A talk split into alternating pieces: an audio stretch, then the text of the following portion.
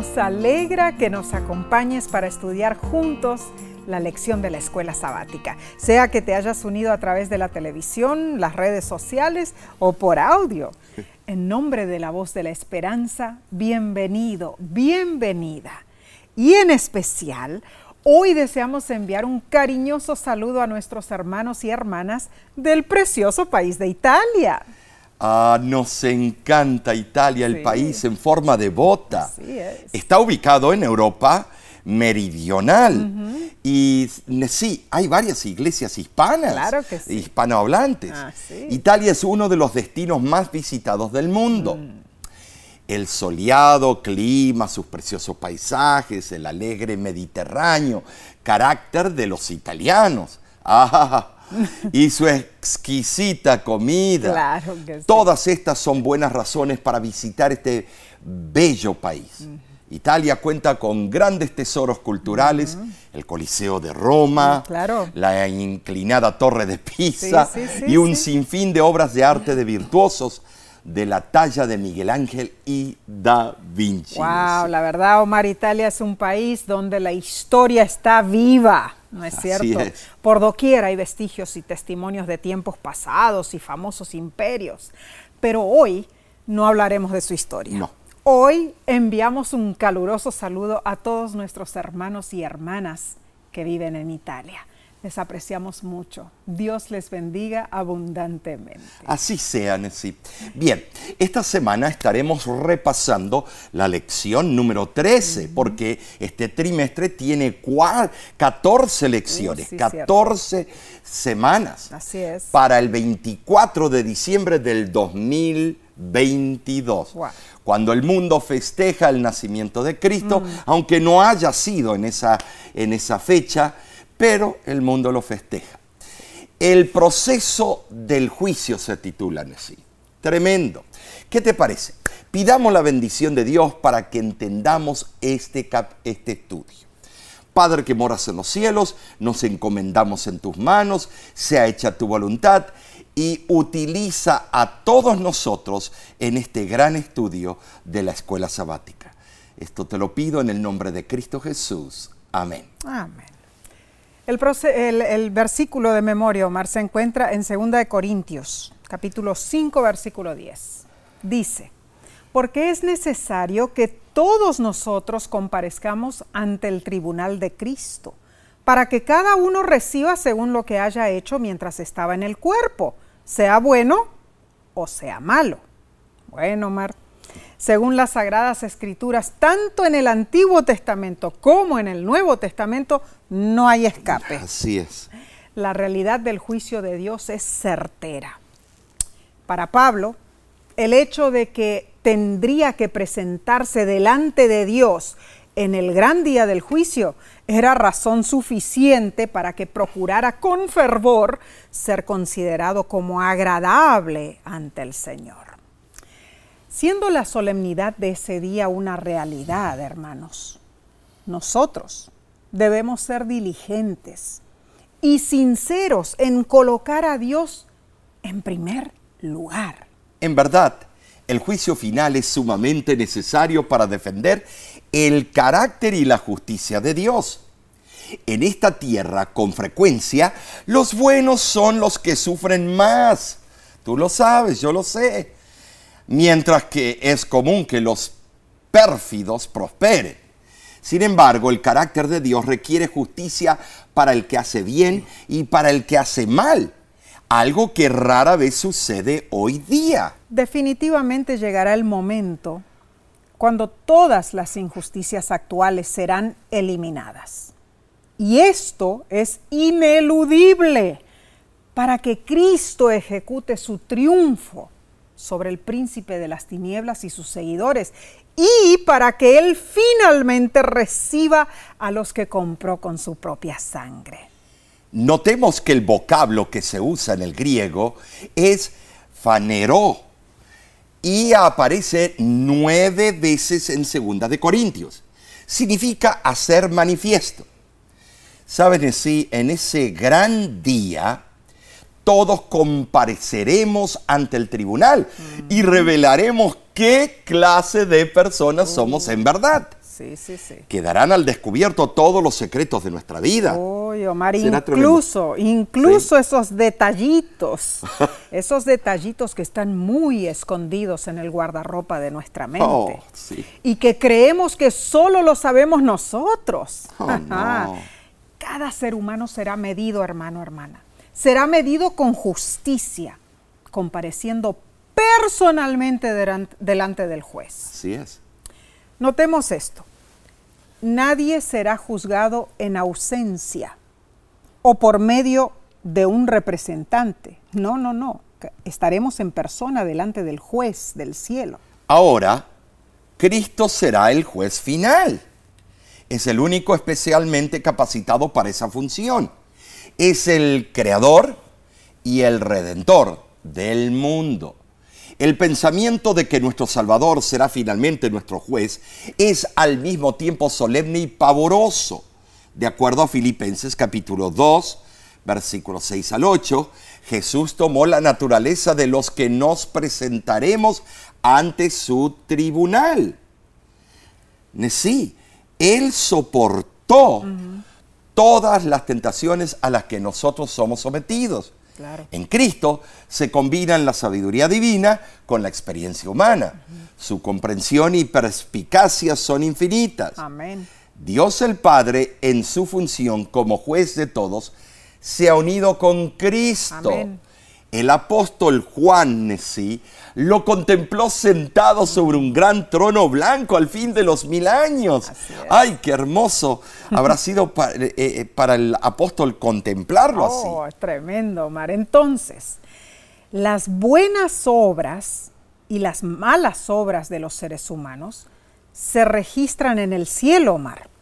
Y no somos salvos por obras No, no, no, personales, pero, pero sí se registran. Están registradas. Dios nos conoce muy bien. Él sabe quiénes somos exactamente.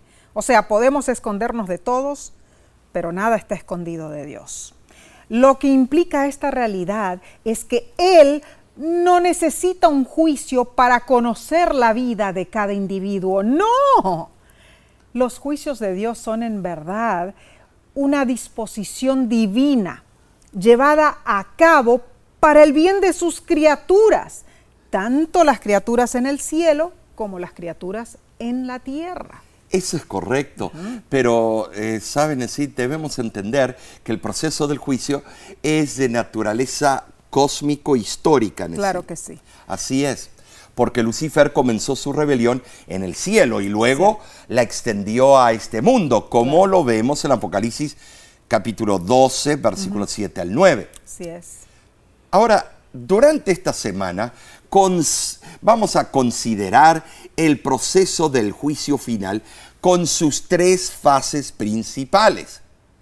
El juicio previo al advenimiento, el juicio del milenio y el juicio ejecutivo. Todo el proceso termina con la vindicación de los justos y la segunda muerte de los impíos. Ay, Omar, este estudio estará verdaderamente Tremendo. espectacular. Entenderemos puntos claves, hermanos, al concentrarnos en las imágenes legales del juicio. Así es. Veremos cuáles son las razones y los aspectos positivos del juicio final. Bien, avancemos entonces, analicemos la lección del domingo 18 de diciembre titulada El juicio final. Ah, estar en un juicio como culpable no es cosa fácil. Oh, no. Ay, no, no, es horrible. Te dan la orden de compa- comparecencia y debes presentarte en la corte. Uy, uy, uy, uy, uy. Llega el día. ¿Cómo te sientes? ¿Emocionado? ¿Saltas de tu cama con feliz anticipación y te diriges alegremente a la corte? Te aseguro que no. Porque me ha tocado por tickets eh, de tránsito, multas de tránsito. La idea del juicio está llena de connotaciones negativas en nuestra sociedad. Mm. Así es. Eh, es terrible. Pensar en Dios como un juez no nos da mucho gozo No. porque nuestro sistema moderno de justicia tiende a mirar el proceso del juicio en términos de condena o absolución. Así es. Pero los sistemas de juicio del pasado, como los del tiempo de Jesús, conllevaban no solo el acto de condenar a los criminales, sino también de vindicar a los justos. Pero imagínate, solo imagínate el nerviosismo de presentarte ante la corte celestial. Respiras profundo, tragas saliva. No puedes ver nada al principio, una oscuridad te rodea, como una espesa penumbra que te asfixia del nerviosismo. Estás aterrorizado, te inunda el temor, escuchas el latido de un tambor sombrío, quizá como el de un pelotón de ejecución. Las trompetas resuenan y de repente un reflector resplandeciente te enseguece. Relámpagos y truenos ensordecedores te confunden. Entonces, entonces tú ves el gran trono celestial. El lugar está decorado de un rico color púrpura de oro, filigrana, de terciopelo y cristal majestuoso. Es una impresionante escena de abrumadora majestuosidad en realidad. Y a lo lejos suena una campana. Quizá un órgano grandísimo rompe acordes arremolinados. Un gongo enorme resuena aterrador y ensordecedor. Y tu cabeza, tu cabeza da vueltas. Tú tiemblas. Estás al punto de morirte del susto. La vasta corte te abruma con implacable dignidad y potencia. Entonces, millones de millares de ojos, de personas, de seres celestiales te miran fijamente. Parece que todos te acusan. Culpable, culpable. Y desde lo alto oyes una gran voz de mando que resuena a través de las cámaras y dice, que comience el juicio. Ay, Omar. Estar en esa situación. Dime, hermano, hermana, ¿cómo te imaginas que estarás tú en el juicio final? Hmm. Yo confío en Dios en que ese día yo me pararé frente al juez en la corte celestial sin temor sabiendo que mis pecados han sido perdonados por la sangre de Jesús. ¿Y tú? ¿Y tú, Omar? Ay, no, Nessie. Yo tiemblo con solo mm. pensar. Si me van a sacar, ah, se va a saber todos los trapitos al uh. sol. Ay, no, no, no. Yo también deseo presentarme frente al juez. No lo tomen mal esto, limpio de pecado. Claro, claro. Deseamos lo mismo para ti, ¿no es mm, cierto? Así es. Para ti, hermano, hermana. Ahora, para muchos un juicio significa condenación. Y aunque eso es parte del proceso, no debemos olvidar que el juicio tiene un lado positivo, mm. en el sentido de que también involucra la vindicación de los justos. Ok, ok. Dios es imparcial en su juicio. Así es. Y esta es buenísima noticia para nosotros. Amén. Ahora, como seres humanos caídos, con discernimiento imperfecto y propensión a la parcialidad y los prejuicios, tendemos a transportar a algunos directamente al cielo, mientras que tácitamente rechazamos la entrada de otros. Pero Dios observa el corazón. Qué bueno. Él conoce nuestros pensamientos y motivos, por lo tanto solo Él puede dar el fallo a cada ser humano con una sentencia imparcial y al mismo tiempo justa. Gloria a Dios. Ahora es interesante que Daniel da a entender en el capítulo 7, versículo 22, que el juicio en el tiempo del fin favorecerá a los santos del Altísimo. Pero el juicio de Dios incluye sentencias positivas y sentencias negativas. Esto lo explica Primera de Reyes, capítulo 8, versículo 32, que dice, oirás desde el cielo y actuarás y juzgarás a tus siervos, condenando al impío y justificando al justo. Cuando puedas, lee Mateo capítulo 25, eh, versículos del 31 al 46 y Juan capítulo 5, versículos 21 al 29 y hazlo como tarea, como devocional. En estos textos verás cómo Cristo explicó que el juicio es un proceso que incluye condenación y vindicación. Ahora, sí, los que están en Cristo, tienen asegurada su vindicación en el juicio. Pero los que no están en Cristo serán condenados. ¿Por qué no aprovechamos ahora de entregarnos y aceptarlo a, aceptarlo a Cristo como nuestro Salvador personal? En resumen, nuestro destino eterno será determinado por nuestra vida presente. Claro, claro. Pero es importante que comprendamos lo siguiente, hermanos. A través del juicio, mm. Dios restaurará su gloria y vindicará su carácter finalmente. Y lo hará abiertamente para que todos puedan saber quién es Él. Que Dios desea que todos los seres inteligentes del universo comprendan sus propósitos y sepan que Él lidiará con el mal en forma justa, castigará debidamente a los impíos y salvará con justicia a los pecadores arrepentidos. Ahora, Nesí, el pecador eh, eh, en ese momento que no se ha arrepentido, mm. eh, qué angustia oh, terrible. Mm. Ahora, el autor de la lección resume lo que estamos hablando. Mientras reflexionamos, dice él, sobre el juicio, debemos tener en cuenta que somos salvos por gracia, como lo dice Efesios 2.8. Somos justificados por la fe, como lo dice Romanos 5.1. Y somos juzgados por las obras, Eclesiastés 12.14. La base del proceso del juicio es la ley moral de Dios, resumida en los diez mandamientos, Santiago 1.25, diez principios. Nuestras obras son las evidencias externas de la autenticidad de nuestra experiencia con Cristo, una experiencia salvífica, y en consecuencia de los elementos que serán llevados en cuenta durante el juicio final, dice el autor. Ahora, Recordemos que no hay un decreto arbitrario de Dios que elija a unos para ser salvos y otros para perderse. Cada uno en sí es moralmente responsable por su propio destino. Uh, Tremendo. Muy cierto esto, Omar. En resumen, hermanos, el juicio no será el momento en que Dios decidirá si nos aceptará o nos rechazará. No. de ninguna manera. El juicio será el momento en que Dios concretará nuestra elección. Claro, fuimos nosotros. Ya sea que lo hayamos aceptado o no. Y esa elección se manifestará en las obras de Cristo en nosotros. Gloria a Dios. Amén. Fabuloso esto. Bien, seguiremos indagando sobre este importantísimo tópico. Lo haremos en unos segundos. Volvemos enseguida, no te vayas.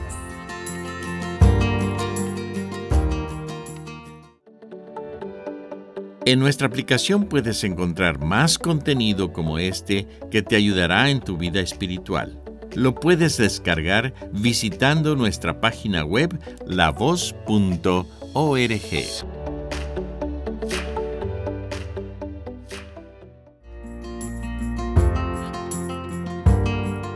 Estamos estudiando el proceso del juicio final. Tremendo. Gracias por acompañarnos. Pasemos entonces a la lección del lunes 19 de diciembre titulada El juicio preadvenimiento. La Biblia describe el juicio que se lleva a cabo antes de la venida de Jesús. Es el juicio investigador. Ok, no se usa la palabra investigador, pero estimados, hay que tener madurez y aceptar la realidad. Todo juicio tiene investigación de las pruebas. Claro. Por favor, preadvenimiento. Eh, el profeta Daniel describió una representación del juicio que determina los destinos de los hombres y trajo a relucir el juicio investigador. Claro. Por deducción nos damos cuenta. Hay un proceso de investigación todos los días de nuestra vida. Ahora, Daniel Nesí solo vio una representación no sabemos, no sabemos hasta qué punto esa representación refleja la realidad. En visión, la deidad se presenta en varias formas y la forma que asume generalmente atañe al propósito didáctico de la visión. Claro. Sí, podrías tú ¿sabes qué? El público tiene que entender esto y hay que, leer Daniel capítulo 7, versículos del 9 al 14. Ok, vamos a leerlo. Dice lo siguiente, estuve mirando hasta que fueron puestos tronos y se sentó un anciano de días cuyo vestido era blanco como la nieve y el pelo de su cabeza como lana limpia. Su trono llama de fuego Un río de fuego procedía y salía de delante de él. Millares de millares le servían y millones de millones asistían delante de él. El juez se sentó y los libros fueron abiertos. Y he aquí con las nubes del cielo venía uno como un hijo de hombre, que vino hasta el anciano de días y le fue dado dominio, gloria y reino. Su dominio es dominio eterno y su reino uno que no será destruido. Tremendo textos. Mm. Eh, impactante la descripción de Daniel. Así también Juan vio a Jesús sentado sobre un caballo blanco, vestido de una ropa teñida en sangre y una espada salía de su boca. Wow. Eh, claro, es simbolismo. Apocalipsis 19 del 11 al 15. Ahora, quizá no imaginemos a Jesús vestido así, armado y a caballo. Esto no es un corrido, hermanos. Sin embargo, estos elementos tienen un valor didáctico. A Daniel se le mostró el proceso de juicio en dos aspectos. Fíjate, la parte investigativa y la parte ejecutiva, como todos los juicios que existen hoy en día.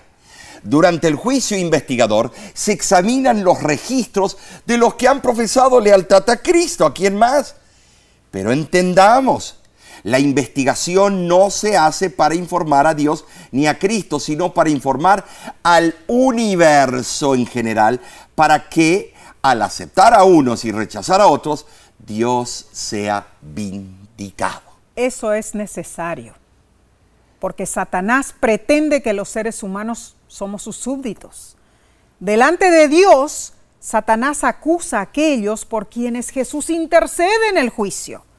Ah, pero gloria a Dios, porque en el juicio investigador Jesús alega el arrepentimiento y la fe de los acusados, no sus pecados.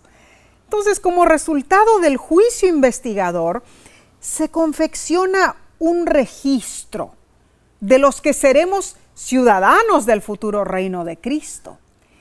Ese registro incluye nuestros nombres, el tuyo y el mío. Al entender la naturaleza del juicio investigador, también podríamos llamarlo juicio afirmativo, porque certifica, sella y ratifica lo que los fieles hijos de Dios han hecho durante su vida. En sí, esto es tremendo, Sí, qué profundidad, jurisprudencia. Mm. El juicio afirmativo es una confirmación de las decisiones humanas desde la perspectiva de los redimidos, Mm. porque Jesús toma nuestros casos y afirma delante del universo nuestra relación con Él. Amén. Qué lindo, ¿no es? Hermoso, Omar. Ahora, cuando dice que los libros fueron abiertos, Oh.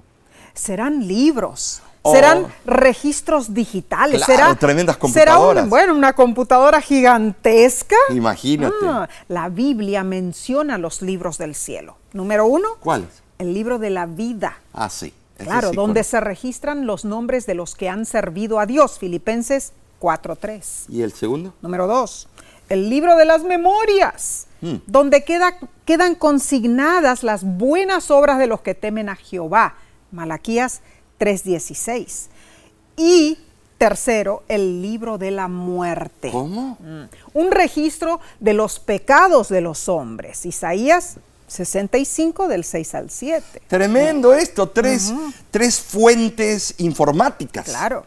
Ah, el concepto del juicio investigador del pueblo de Dios previo al advenimiento, eh, sabes, a algunos les causa tantos problemas y es sencillo esto.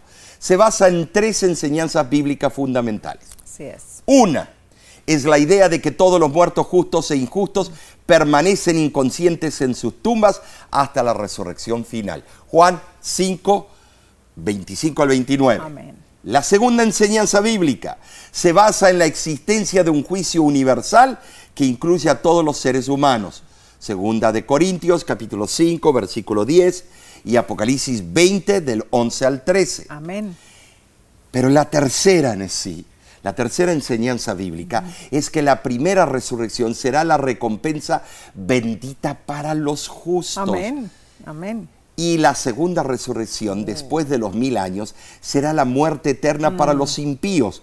Juan 5, 28 al 29, Apocalipsis 20 del 4 al 6 y versículos 12 al 15. Tremendo. Tremendo esto, Nesí. Veremos a nuestros seres queridos. Oh. Eh, así esperamos, esa es nuestra fe. Claro, claro. Daniel nos da una percepción de la naturaleza del juicio previo al advenimiento, o sea, el juicio investigador.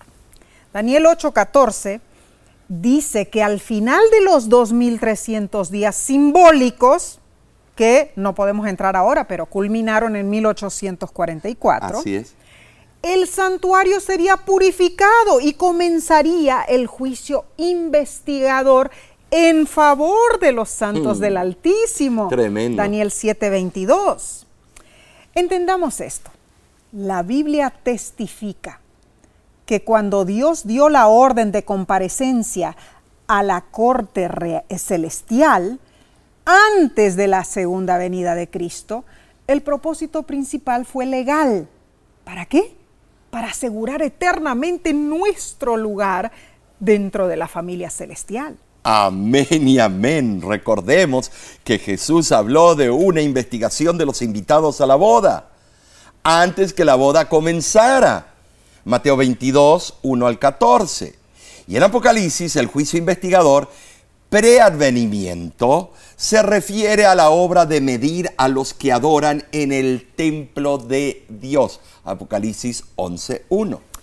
Hermano, hermana, no necesitamos temer el juicio investigador de Dios, porque en ese juicio Dios confirma, revela, descubre y demuestra a toda la creación celestial las decisiones que nosotros hemos hecho por Cristo durante nuestra vida. Entonces, Omar, recordemos esto. en Claro el- que sí. En el juicio preadvenimiento, Dios no añadirá nada, ni cambiará absolutamente nada a nuestras decisiones. No, somos nosotros los protagonistas. Claro. Siendo fiel y verdadero, Cristo da testimonio a su pueblo de que somos suyos, gloria a Dios. Entonces que Dios nos ayude a vivir en esta tierra como verdaderos hijos de Dios, dignos de recibir en el día del juicio la vida eterna. Bien, estudiemos entonces la lección del martes 20 de diciembre titulada El juicio durante el milenio. Esto, esto es diferente. Así, Esto lo sí es, diferente. Claro. Estudia- estudiamos el juicio preadvenimiento, el juicio investigador.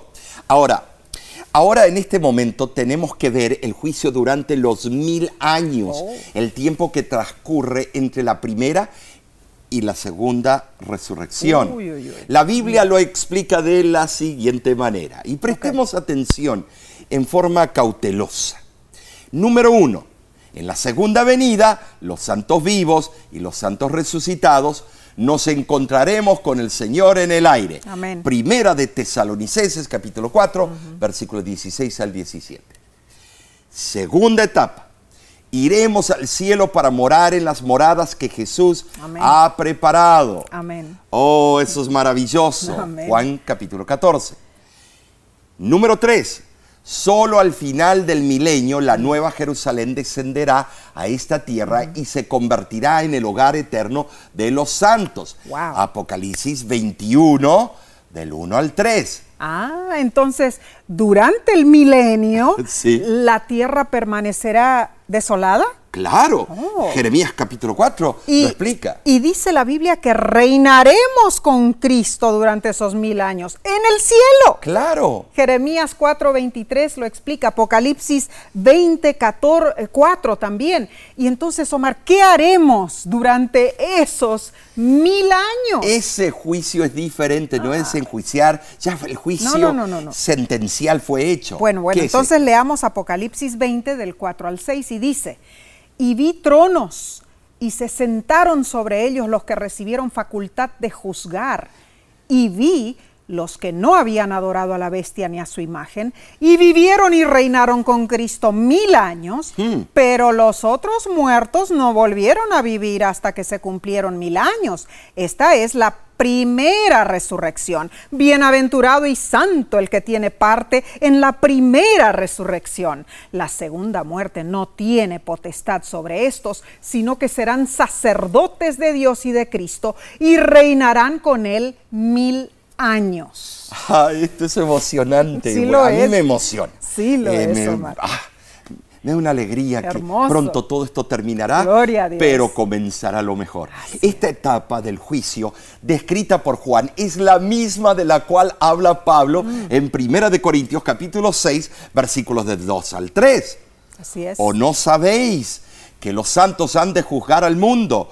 ¿O no sabéis que hemos de juzgar a los ángeles? ¡Qué Uh, tremendo. privilegio, hermanos! Gloria Moraremos con Dios y juzgaremos a los impíos y a los ángeles caídos. Oh. El juicio durante el milenio implicará una cuidadosa investigación de los registros de los impíos. Mm. ¿Para qué?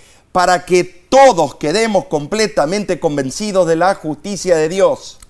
Estimados, Amén. vamos a verificar los dictámenes de Dios. Oh, gloria a Dios. Ahora, Omar, tú has asistido a casos de corte. Oh, sí, montón ¿Has de veces. visto cómo actúan el juez, la juez, a los miembros del jurado, Sí, sí, la- los abogados, el alguacil de la corte, los intérpretes, el estenógrafo también y, lógicamente, el actuario y los testigos, ¿no es cierto?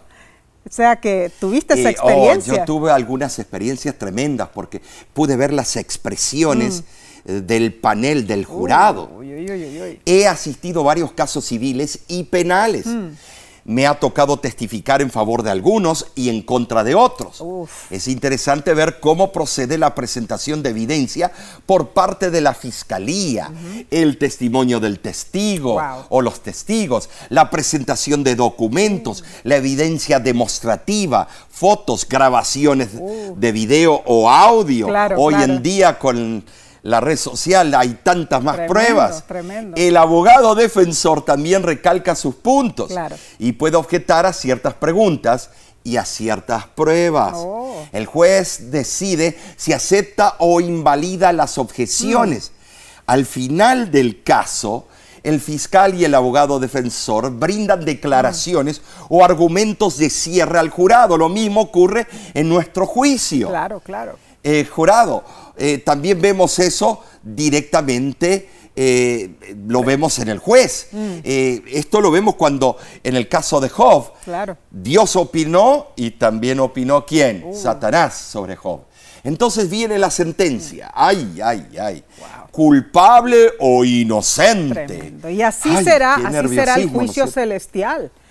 Y nos presentaremos como acusados Claro. delante del juez. Pero el proceso del juicio celestial tiene objetivos importantísimos. Número uno, vindicar el carácter de Dios contra las acusaciones de Satanás, porque él dice que Dios es injusto. Número dos, confirmar la imparcialidad de las recompensas de los justos. Número tres, demostrar la justicia del castigo de los impíos. Y número cuatro, disipar cualquier duda que pudiera conducir a otra rebelión en el universo. Tremendo esto. Ahora, distingamos entre los juicios celestiales y veamos cuál es la diferencia. El juicio investigador, preadvenimiento, comenzó en 1844 cuando fueron puestos tronos, el juez se sentó y se abrieron los libros. Ahora sí. En contraste, el juicio durante el milenio comenzará después que seamos llevados al cielo y el juicio nos será encomendado Claro. a nosotros. Nuestra responsabilidad. ¿Para qué? Para indicar el carácter Mm. del Padre y el Hijo. Entonces, se volverán a abrir los libros Claro. Mm. celestiales y los muertos serán juzgados según sus obras por las cosas que están escritas en los libros. Wow. No para dar una sentencia, sino para verificar la sentencia. Mm. Este proceso brinda una oportunidad para que los santos evaluemos los registros celestiales y comprobemos cuán justo ha sido Dios en todos los casos. Wow. Él no solo recompensa a los seres humanos según ah, lo, que, lo que merecen en función de sus decisiones, sino que también les explica por qué lo hace. Eso es Tremendo, extraordinario. wow. Extraordinario. Tendremos el derecho de comprobar por nosotros mismos por qué fulano o mengano no llegó al cielo, Omar. Elena de White en un artículo para la Review and Herald, 5 de enero de 1897, escribió, ¿qué revelaciones se harán en el día del juicio? Se descubrirá que muchos que se han llamado a sí mismos cristianos no son siervos de Dios, sino siervos de sí mismos. Veremos cosas asombrosas, Nessie, Tremendo. durante el milenio. Podremos revisar los registros que Dios ha estado guardando desde que comenzó la tierra. Así es. Dios los leerá, juzgará el caso de cada persona que haya vivido y nosotros podremos inspeccionar, Claro sí. examinar todas las pruebas. Tremendo. Y eso, Omar, ocurrirá para que sepamos sin sombra de duda que Dios es un juez bueno y justo. ¿Y qué estarán haciendo Satanás y sus ángeles durante esos mil años? La Biblia nos dice que estarán atrapados en la tierra sin poder engañar a nadie. Hermano, Amén. hermano, hermana. Pon tu comentario si estás en las redes sociales. Así, así es. ¿Qué te enseña esto sobre el carácter de Dios? Que antes de que cualquiera de los perdidos que duermen resucite para enfrentar la segunda muerte, los salvos estaremos involucrados en el proceso de juicio y nadie será castigado hasta que comprobemos la justicia de Dios. Ah, este, Este sí. es un estudio fascinante. Sí lo es, Omar. Continuaremos entonces con la parte del miércoles en unos segundos. No te vayas.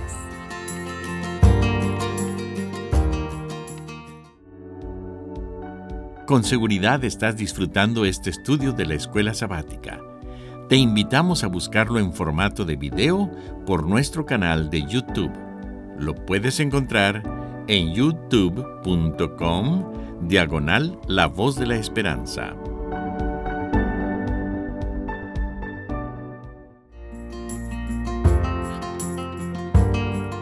Te agradecemos por acompañarnos. Así es. Para seguir profundizando este tópico, pasemos a la lección del miércoles 21 de diciembre titulada El juicio ejecutivo. Ay, llegamos a lo más terrible. Mm. Este será el juicio final y ocurrirá en la tierra, al final del milenio. Así es. Cuando los impíos sean resucitados. El juicio ejecutivo es la intervención punitiva final e irreversible de Dios. Claro, claro. Sabes, a través de la historia se han producido juicios punitivos limitados. Mm. Por ejemplo, en la expulsión del cielo de Satanás y sus ángeles rebeldes, en la expulsión de Adán y Eva del Edén, en el diluvio, en la destrucción de Sodoma y Gomorra, en la muerte de los primogénitos en Egipto y en la muerte de Ananías Mm. Oh, y sí, Zafira. Tienes razón. Ahora, así que no nos sorprende que habrá un juicio ejecutivo de los impíos. Al final de la historia de esta tierra es un juicio ahora que se ejecuta el castigo. La lección trae a relucir que en la Edad Media había una fuerte tendencia de presentar a Dios como un juez severo. Hoy la tendencia es describirlo como un padre amoroso y permisivo que nunca castiga a sus hijos. Pero el amor sin justicia se convierte en caos y anarquía. Y la justicia sin amor se convierte en opresión y subyugación. El proceso de juicio de Dios combina perfectamente la justicia y la misericordia. Ambas provienen de su amor incondicional.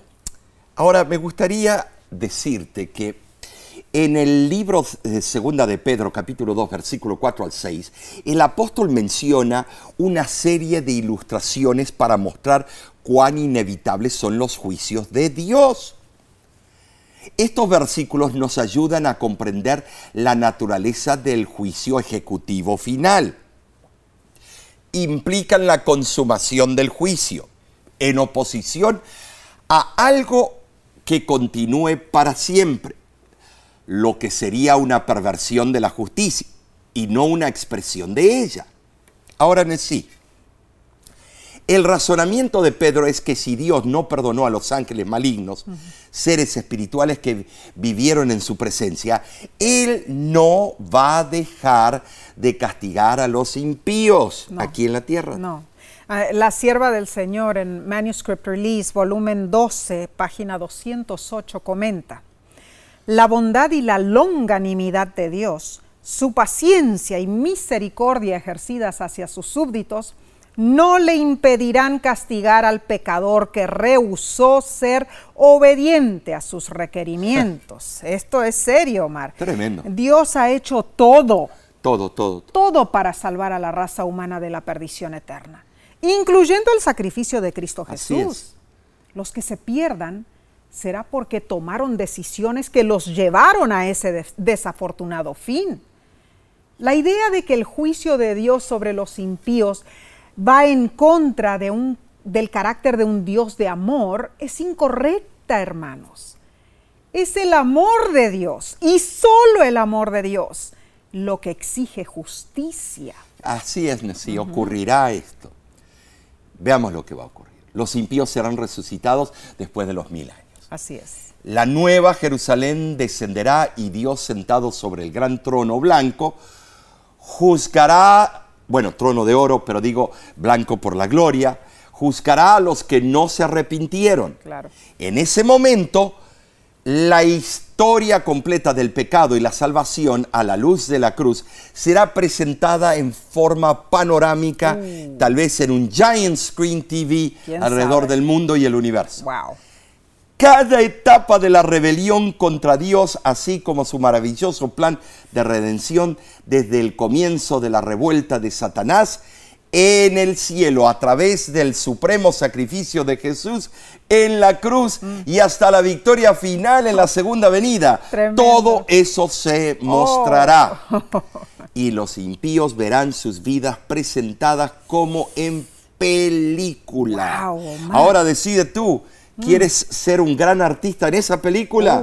Yo no. Yo tampoco, Omar. Eh, la cruz de Jesús dice que será elevada sobre el trono de Dios. Elena de White en el libro Historia de la Redención. Ah, me encanta ese libro. Página 443 lo describe así.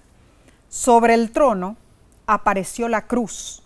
Y como en una escena panorámica aparecieron también las escenas de la tentación y la caída de Adán y los pasos sucesivos del gran plan de redención.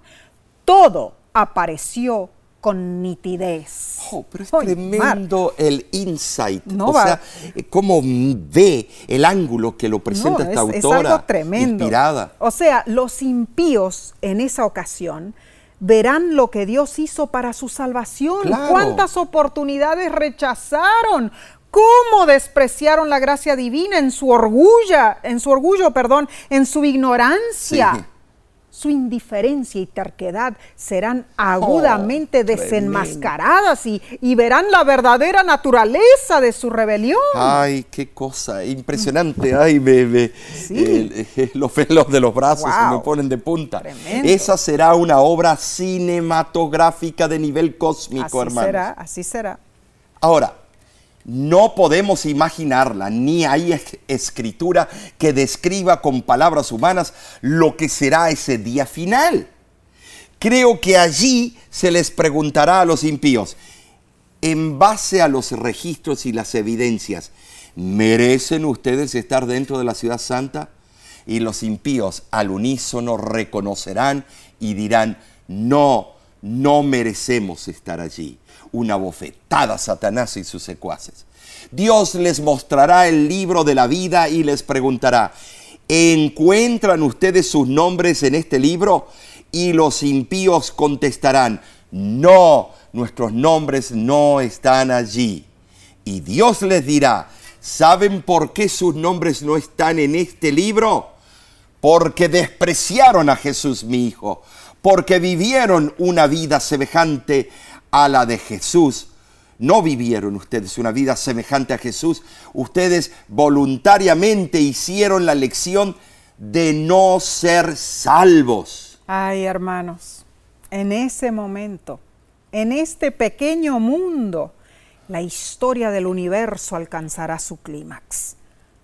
Dios ejecutará la sentencia final sobre Satanás, sus ángeles y los impíos. Omar, ¿qué día será ese? Oh, tremendo. Por primera vez desde que Satanás pecó, todo el universo estará en armonía.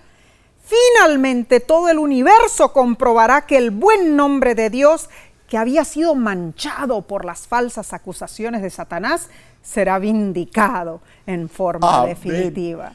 En ese momento, hermanos, Dios destruirá al pecado y a los pecadores, ¿Y a quién más? A Satanás Al tentador. y a sus secuaces.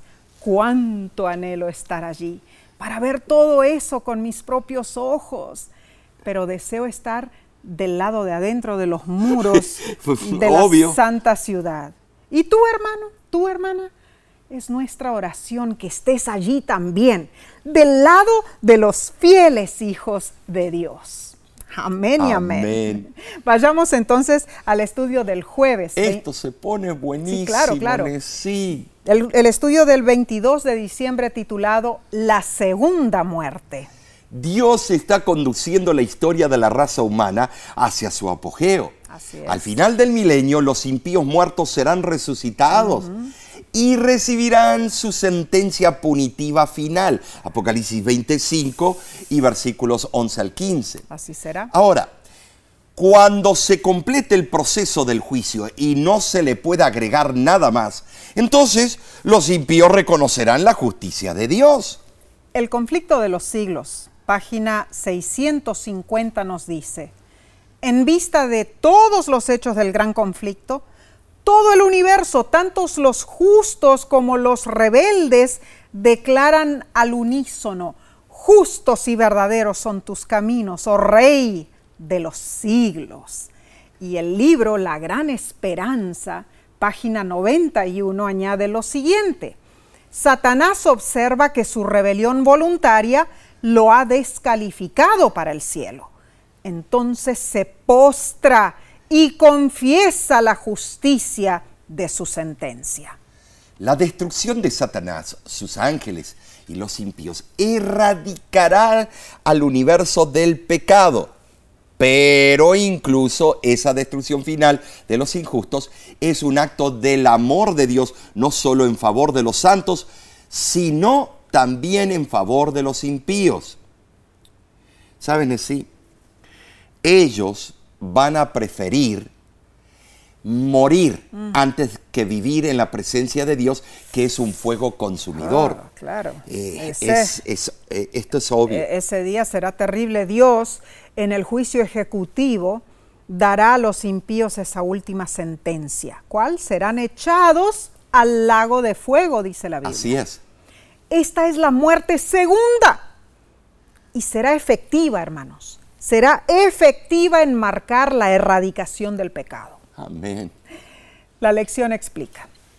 La eliminación final del pecado y los pecadores, en contraste con la teoría antibíblica de los sufrimientos eternos en el infierno, brinda un castigo justo y proporcional por cualquier maldad cometida por el ser humano. La aniquilación final también confirma que el pecado tuvo un principio y tendrá un fin. Entonces, todo el universo volverá a su perfección original. Alabado sea el Señor. Como juez justo, Él decidirá otorgar la inmortalidad a los justos y la destrucción eterna a los impíos.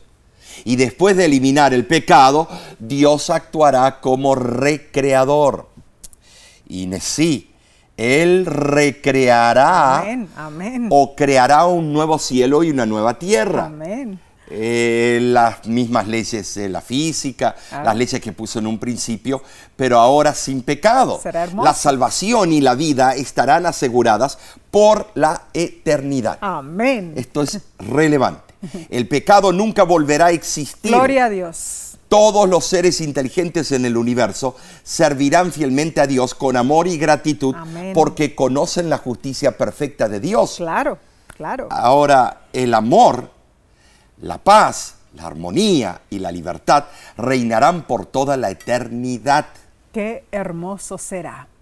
Entonces, la teología del juicio divino será la última revelación y demostración del amor, la verdad y la justicia de Dios. Omar, cuando pensamos en Dios, en su gobierno, el gobierno de Dios es un gobierno abierto, hermanos. Sí es.